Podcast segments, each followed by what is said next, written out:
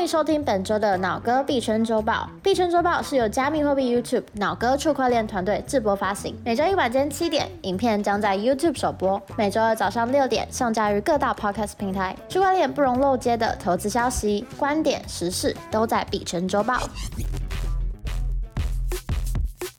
Hello，大家好，我是脑哥，欢迎收看本周的币圈周报。币圈周报是每周一晚间七点上线，为大家整理加密货币市场一周焦点新闻的系列影片。我们有两个单元哦，本周焦点为大家整理不容漏接的热点新闻，而在本周前瞻，我会分享接下来这一周币圈投资人得格外留意的日期、时间跟币种。那这两个礼拜是台北一年一度的 NFT 台北跟台北区块链周。我们在本周前瞻的部分有分享，我会去哪一些活动，以及大致上有哪些活动大家可以参加。如果你这段时间是能够来台北的，或者是有兴趣参加币圈活动的，那你千万不能错过这个国际币圈众星云集在台北的这段时间了。那我们就直接开始吧。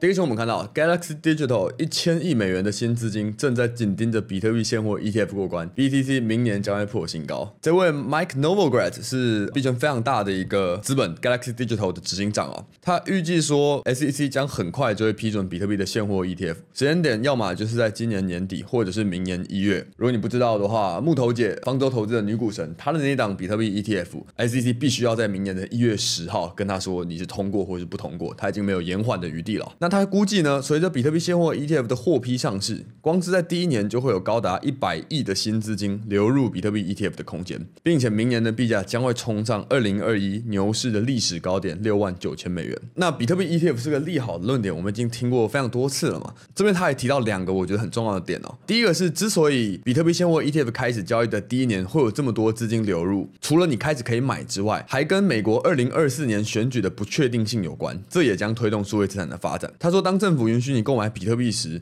他们会看到相当成功的心理转变。机构们会说：“嘿，这太棒了！”机构们会看看还可以有什么，所以他认为这会是一个开创性的事件哦。一般人看到这句话的关键字可能会是“诶，太棒了”，但是我看到关键字是“看看还有什么”。因为如果你有在关注真正的新闻，已经很多人开始在讨论，不是比特币现货 ETF 要带来牛市，而是接下来我们还要看到以太坊现货 ETF。我们还要看到其他 SEC 可能不认为它是证券的加密货币，也可能会做出 ETF 这样子的可能性。我想这很有可能是 Mike 在这边想要提到的东西哦。那除此之外呢，我看到这篇新闻，我也想到了一年前我们做过另一篇新闻哦。这个是在二零二二年十月十八日，这个是 FTX 破产之前哦。当时呢，这位 Galaxy 大佬 Mike Novogratz 就公开提到说，当时的牛市的市场呢，可能还会经历两到六个月的时间。我想到这件事情，就发现说，哇，这个人其实真的还蛮会预测的。就通常你会听到很多，无论是投资网红或者是华尔街机构投资人，无限的在做出有的没有的预测，并且他们有时候也会告诉你说，哎，我过去预测了什么对了，我过去预测什么对了。但是你很少会看到有人去整理说，哎，他过去做了这么多预测，到底他对了几次，错了几次？当然，我并没有去找到 Mike Novogratz 做过的所有预测，这个是我印象最深刻的一个预测，就是当时他是真的是抓到了熊市的底部，在十月份 FTX 的事情还没有爆发，他就预测说，哎，熊。市还会继续大概两到六个月，也就是从当时算，大概是十二月到六月这段期间。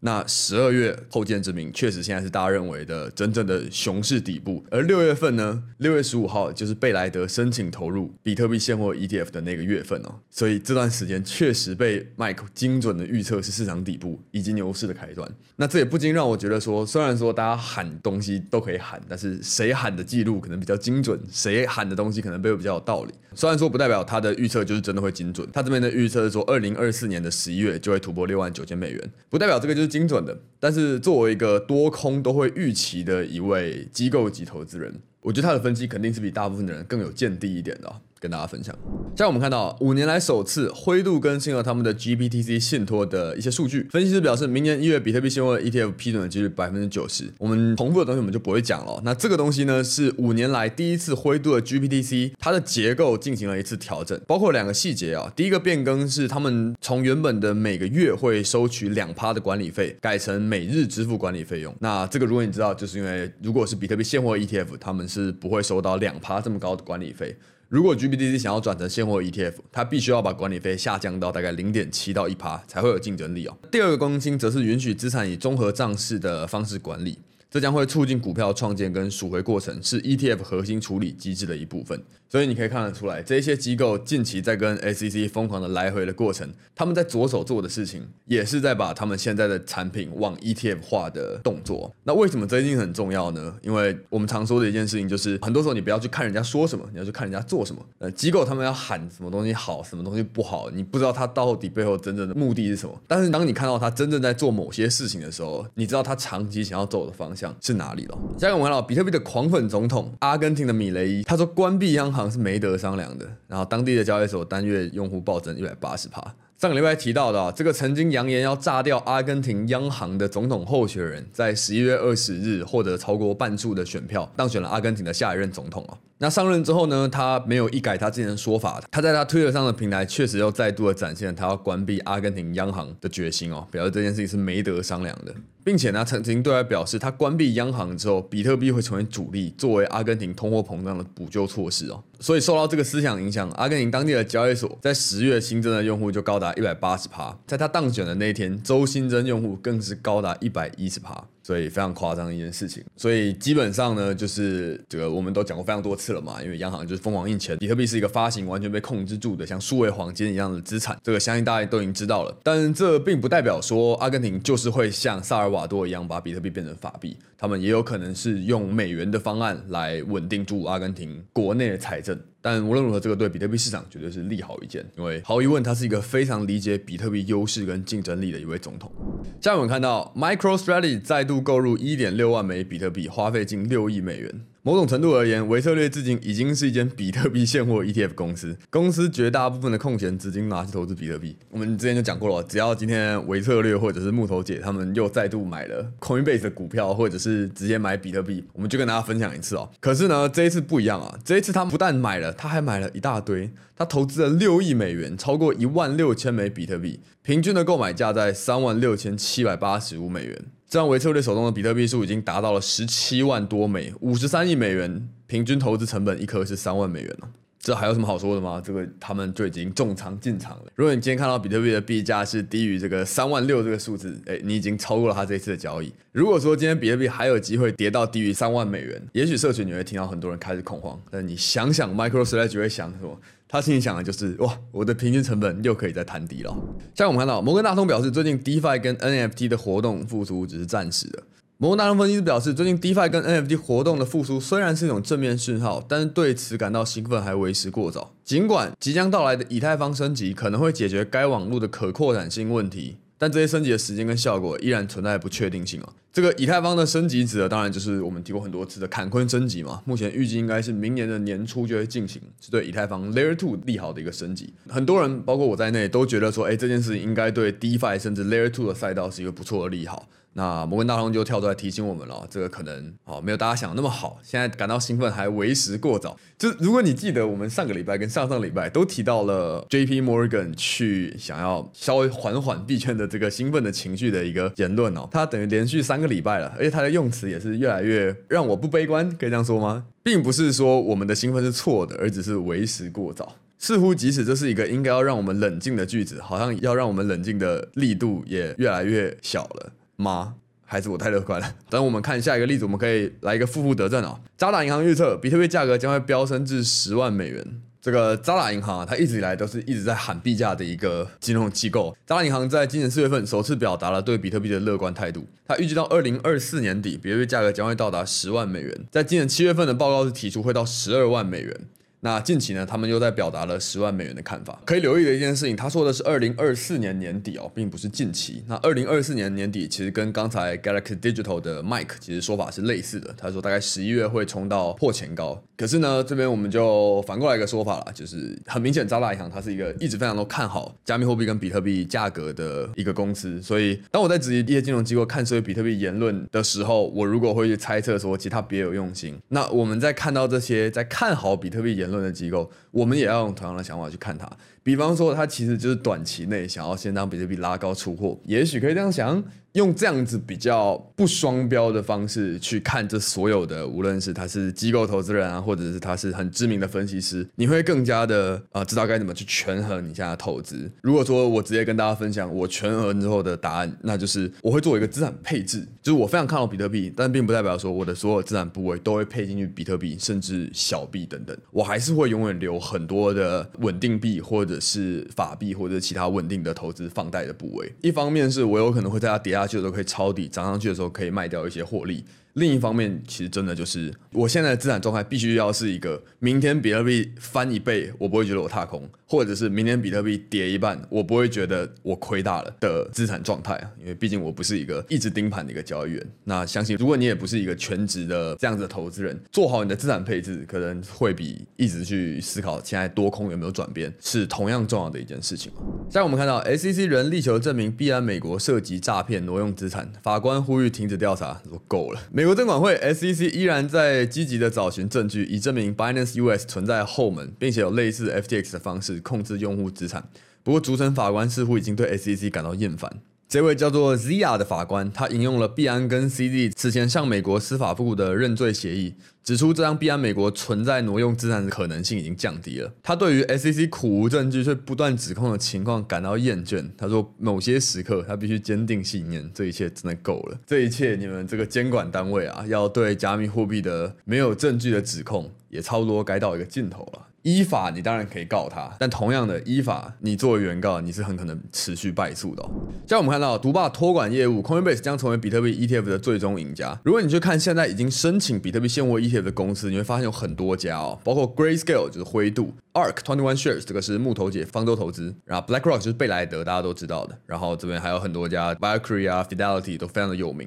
那值得注意的是，比特币现货 ETF 是一个今天用户买这档金融资产，你背后必须要储备等量的真实比。特币才能让他买，那这个真实的比特币要放在哪里呢？今天贝莱德他们并不是一个有加密货币资安背景或者是技术的公司，所以他们很多都会去外包委外给其他的资产管理公司，几乎是被 Coinbase 垄断了。那这十二家里面有九家都选 Coinbase 作为它的托管机构，除了其中的富达是自己管这个钱，然后 VanEck 是让 Gemini 帮他管这个钱，其他几乎都是 Coinbase。那对我来说，这个其实对 Coinbase 真的是一个非常非常大的利好。但是我没有买美股，所以我买不了它的股票。某种意义上，Coin 的股票是不是就跟币安的 BNB 有点类似？虽然说它没有那个公链的概念，但它绝对是跟比特币的涨跌是有直接相关。那如果说今天在比特币市场在发展的过程中，它又可以以近乎垄断的情况去掌握到行业的某一些服务的提供，或者说利益的话，那其实这间公司它的发展的爆发力可能就会更强了。下一个我们看到孟格辞世，他给投资人留下哪些忠告？这个是上一个礼拜我觉得应该是金融圈最重大的一个消息。他是股票之神巴菲特最重要的副手，对巴菲特来说，他是一个亦师亦友的好伙伴。他在十一月二十八他日以九十九岁的高龄辞世。我相信大家都是很小时候你就听过巴菲特的威名，他是投资之神、股票之神，他是唯一一位靠投资成为过世界首富的人等等的。那长大之后，更多涉猎金融跟投资相关的，你才会知道一些，包括像巴菲特是如何推崇他这位投资战友查理蒙格，你才会知道说，哎，查理蒙格写过的书跟他那边留下的一些字句跟智慧是也不如投资之神名号的等级。像他有本书叫《穷查理》，就是一个大部分的投资人都会推荐你看的一本非常重要的书哦。那另一方面呢，查理蒙格其实是比特币一直以来最大的一个反对者。我常在周报里面提到，就是可能几年前这些华尔街的股票投资人、大投资人，他们都不喜欢比特币，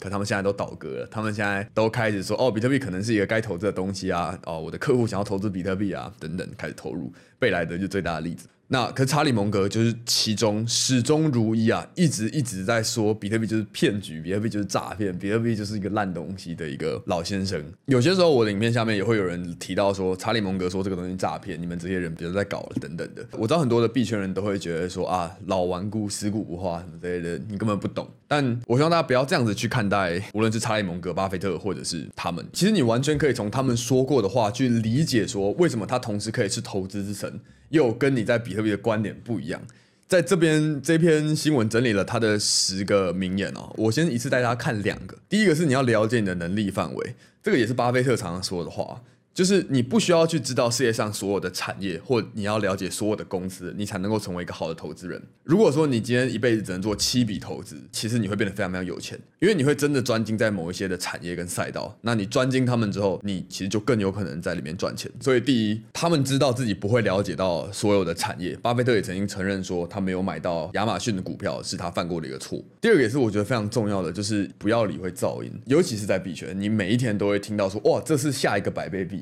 这是下一个有可能是大毛的一个撸毛机会等等，你会发现最终你可能还不如完全就投身于，比方说 DeFi 的赛道，比方说投身于 GameFi 的赛道，比方说投身于公链的赛道，或者是 AI 的赛道等等的，你也许会错过很多次的暴富机会。但是我们在当下都只会看到说它似乎是暴富机会，但其实更多的都只是包装成暴富机会的一个杂讯跟噪音而已。你必须学习去忽略那些噪音哦。那这篇新闻帮大家整理出来的蒙哥的十大智慧里面，我觉得还值得一提的，包括这个要赚大钱啊，你不是要买或者是卖，而是等待。这岂不就是我们正在做的事情吗？我们现在就是囤比特币，买一些优质的加密资产。然后等待比特币现货 ETF 通过。如果你现在觉得说，哎，比特币涨了五趴，我可能要获利出场一些；比特币突然拉了十趴，我要出场，它一定会回调。我等回调再进场，去做这么多的买卖预期的行为，有可能最终你不会赢过长期囤币者。其实这个新闻整理的都还没有到非常完整。如果你自己无论上网去查，或者是真的买出来看，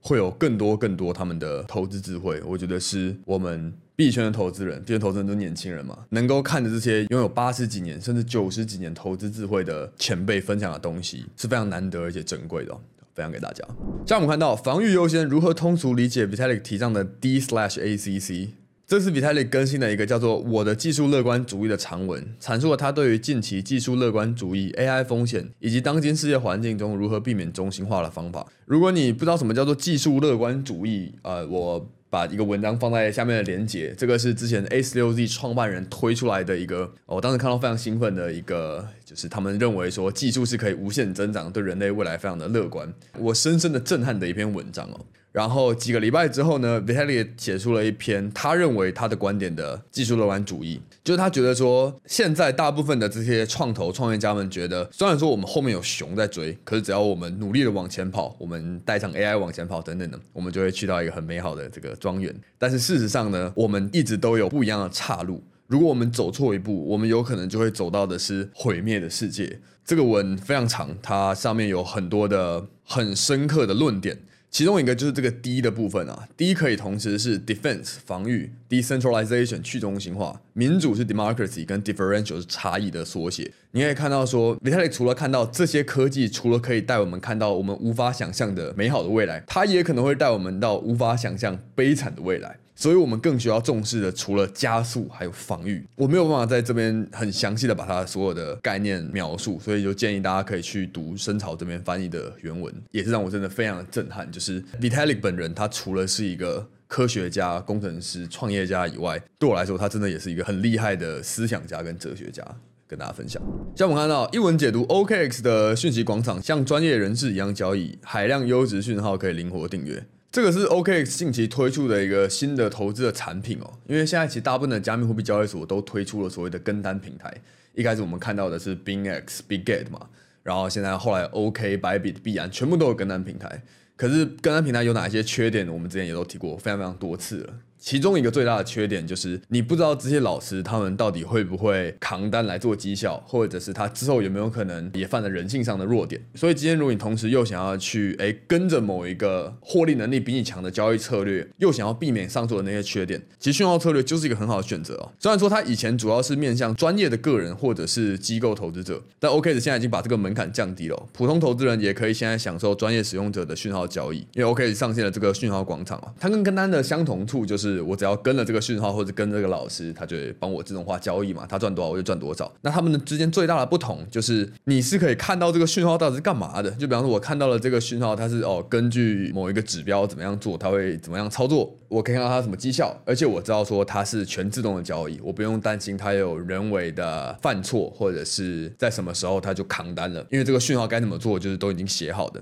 那你就可以订阅这样子的讯号去建立你的策略，实现你的自动交易了。那很明显，OKX 这个也是在针对说很多新手投资人进来币圈交易，可是因为你交易的功力还没有成熟，你可能就把自己的钱亏光了。所以在这样子的交易产品，这些交易所也真的是发展的非常快啊。详细的内容我再放在影片的说明栏。像我们看到矿气夯、瑞银、德意志银行等十四家新机构大买比特小路，BTD2 单月上涨了超过十三趴。比特小路是吴继涵，就是他是一个比特币富翁旗下的加密货币云挖矿平台。云挖矿的意思就是，我今天想要挖比特币，但是我不想要自己烧电啊，还要买机台啊，还要管理。所以我就付钱去请人帮我托管我的矿机，然后他挖到矿分我这样子的一个概念的服务。基本上你可以理解，投资挖矿事业就像投资比特币一样。然后今天瑞银啊、德意志银行他们开始投资这个云挖矿的事业，代表他们对挖矿事业的看好，当然间接就代表他们对比特币市场的看好嘛。那除此之外，我觉得还有另一个点，就是其实挖矿是一个更中长期的一个看好的概念哦。因为你想，你今天买了一台矿机，你并不是直接能够在市场上直接把它卖掉一个原本的价钱，但是它就会被动的慢慢给你一些比特币的收益。所以他给我的想法并不是说，哎，这些机构很看好当下比特币的发展，而是更加是他们看好长期比特币发展哦，which 其实是一个更加的利好的消息。有兴趣可以了解一下。好，在本周现在开始见。如果你觉得我们的小记者与剪辑师每个礼拜花几个小时帮大家整理这些加密货币的新闻对你有帮助的话，可以帮我们按个赞，鼓励一下。谢谢。好，那第一个我们当然看到的就是台北区块链周啊，十二月登场，它是在十二月十一日到十二月十六日，预计有超过五千名来自全球五十多个国家。去年的题目叫做桥梁，今年叫做扩大。讲者名单包含哪些人呢？以太坊的创办人 Vitalik Buterin，Coinbase 的执行长 Brian Armstrong，AppWorks 的董事长 James Lin。如果你不知道 AppWorks 的话呢，他也是台湾大哥大的总经理。创道的创办人孙哥 Justin Sun。AMD 解决方案架构师 AI 及 Web 三的技术总监 Jorg。那今年呢，总共有两大舞台。那论坛的题目非常多元哦，包括如果你想要听到 ZK 啊，包括你想要听到 Web 三的游戏 GameFi 啊，包括你想要听到链上的革命，包括 DeFi 啊，包括 AI 相关啊，包括去中心化的身份等等，其实都听得到。那举办单位依然是不知道和台北区块链爱好者协会、知名公链 Avalanche、谷歌云以及 Sora Ventures。等的战略伙伴的大力支持哦。那时间地点就是在这边松山的文创园区四号、五号仓库，跟台北文创大楼的十四楼。那因为他这个是要买票的，然后我是有要到两张公关票，那我应该都会给我的 Friend Tech 的 Key Holder 哦，我现在应该已经送出去了。下次请早，我们之后还会有一大堆这种东西可以送给大家，但没有关系，我们有票价减半的推荐码，就是 Brain Bro 五十，就是你在买票的时候，你输入这个，你票价就打五折啊。有兴趣来的朋友还还是可以，这是一个蛮划算的买法。跟大家分享，顺便分享一下我会去的几个 side event。十二号我会参加派网的一个餐酒馆的活动，好像是要提前报名的。那一场活动有蛮多很有名的大咖 KOL 跟网红，有兴趣的可以来一下。那十三号的话，晚上有个 non party，我应该会去。十四号的话是晚上有一个 OKX 的麦拉伦活动，我会去。不太确定有没有对外让大家可以来，我会再提前告诉大家相关的资讯。十五号的话，四点有一个跟 Ordinals 跟 Sora Venture 相关的活动，那我会去。然后十六号的话，有一个应该是 DA Capital。跟 Pudgy Penguins 合办的一个活动，然后我应该是会去。所以除了主场馆以外，那周台北各地也是有各种有趣的赛 event 可以去挑你有兴趣的参加。很多应该是不用收钱，有一些可能要提前买票。这个大家就再自己研究一下吧。我们下礼拜的话会给大家更详细的一些介绍了。好，那本周前我们聊一些我最近看到的突然暴涨的币吧。这个礼拜涨最多的其中一个是这个 IOTA，超级无敌老的币。它在阿布达比设立了一个一亿美元的基金会，当日上涨了近七成。那现在应该是回调一些了。之所以讲这个，是因为我在大概半年前还是多久以前有认识一位 IOTA 的，他是一个志愿者跟开发者吧。听他的描述，让我觉得 IOTA 好像是一个虽然说很难理解。然后也很少人在懂，但是是一群非常有愿景，然后也很有技术底子的一群人。那看到说，哎，今天好像有资本要投资他们了，我觉得可能是一个有机会利好消息，所以我有小买一点。目前是稍微亏了一点呐，所以大家也不要看新闻买币，常常就是会被割的。但是总之我现在没有在怕，我就是放着，因为我期待它的利好消息会持续的出现。但不构成投资建议。啊，另一个暴涨是 USTC 哦，那这个是 Luna 当初的稳定币 UST，那因为它成为一个经典的，就变 USTC Classic，单日暴涨一百八十。趴，那其背后的原因是因为他们的团队好像要做一个新的项目，叫做 Mint Cash。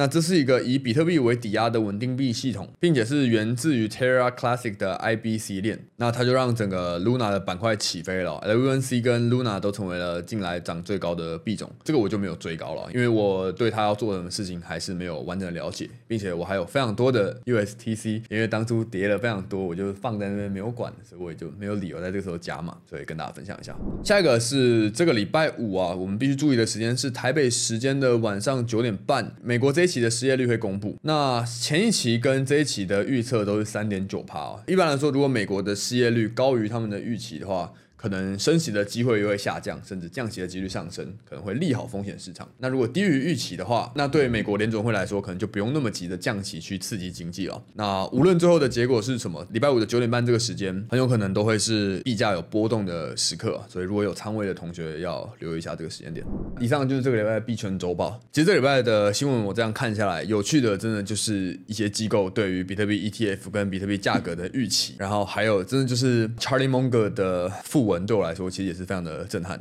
其实还有一个 Elon Musk 在骂人的新闻啊，只不过我觉得时间太长了，我就没有把它剪进来。大家可以去搜寻 Elon Musk 在公众面前他说了 F word，大家可以搜寻一下为什么他要说这样的话呢？背后的故事令人暖心啊。那里面提到的包括 OKX 的策略交易，还有台北区块链周的一些 Side Event 跟主 Event，还有买票的优惠码，我会放在影片的说明栏区。如果你有要来台北的，尤其是如果你是要从其他地方来台北，一定要在留言区跟我说，然后看我们如果有机会在线下。碰面的话，就那几天我应该都会出去跑啦。毕竟我都放弃了币安的马尔地夫之旅，留在台北了。希望能够在台北遇到跟大家交流啦。那非常期待见到大家。好了，那这边就到这边。如果这边没动有帮助，可以帮我按赞这个影片，分享给有兴趣的朋友。订阅我的频道，让 YouTube 的方法知道我们想看加密货币的内容。所以比特币学长有任何问题都可以在底下留言区留言我。那这样啦，我是脑哥，我们下一期再见，Peace。以上是本周的脑哥必称周报，大家可以点击资讯栏中的 YouTube 链接观看影片。有任何问题，欢迎加入脑哥的 LINE 社群提问。记得追踪我们的 YouTube 频道以及 Podcast 节目，就能在第一时间收到上新通知哦。我是制作人莉莉亚，下周我们同一时间见，拜拜。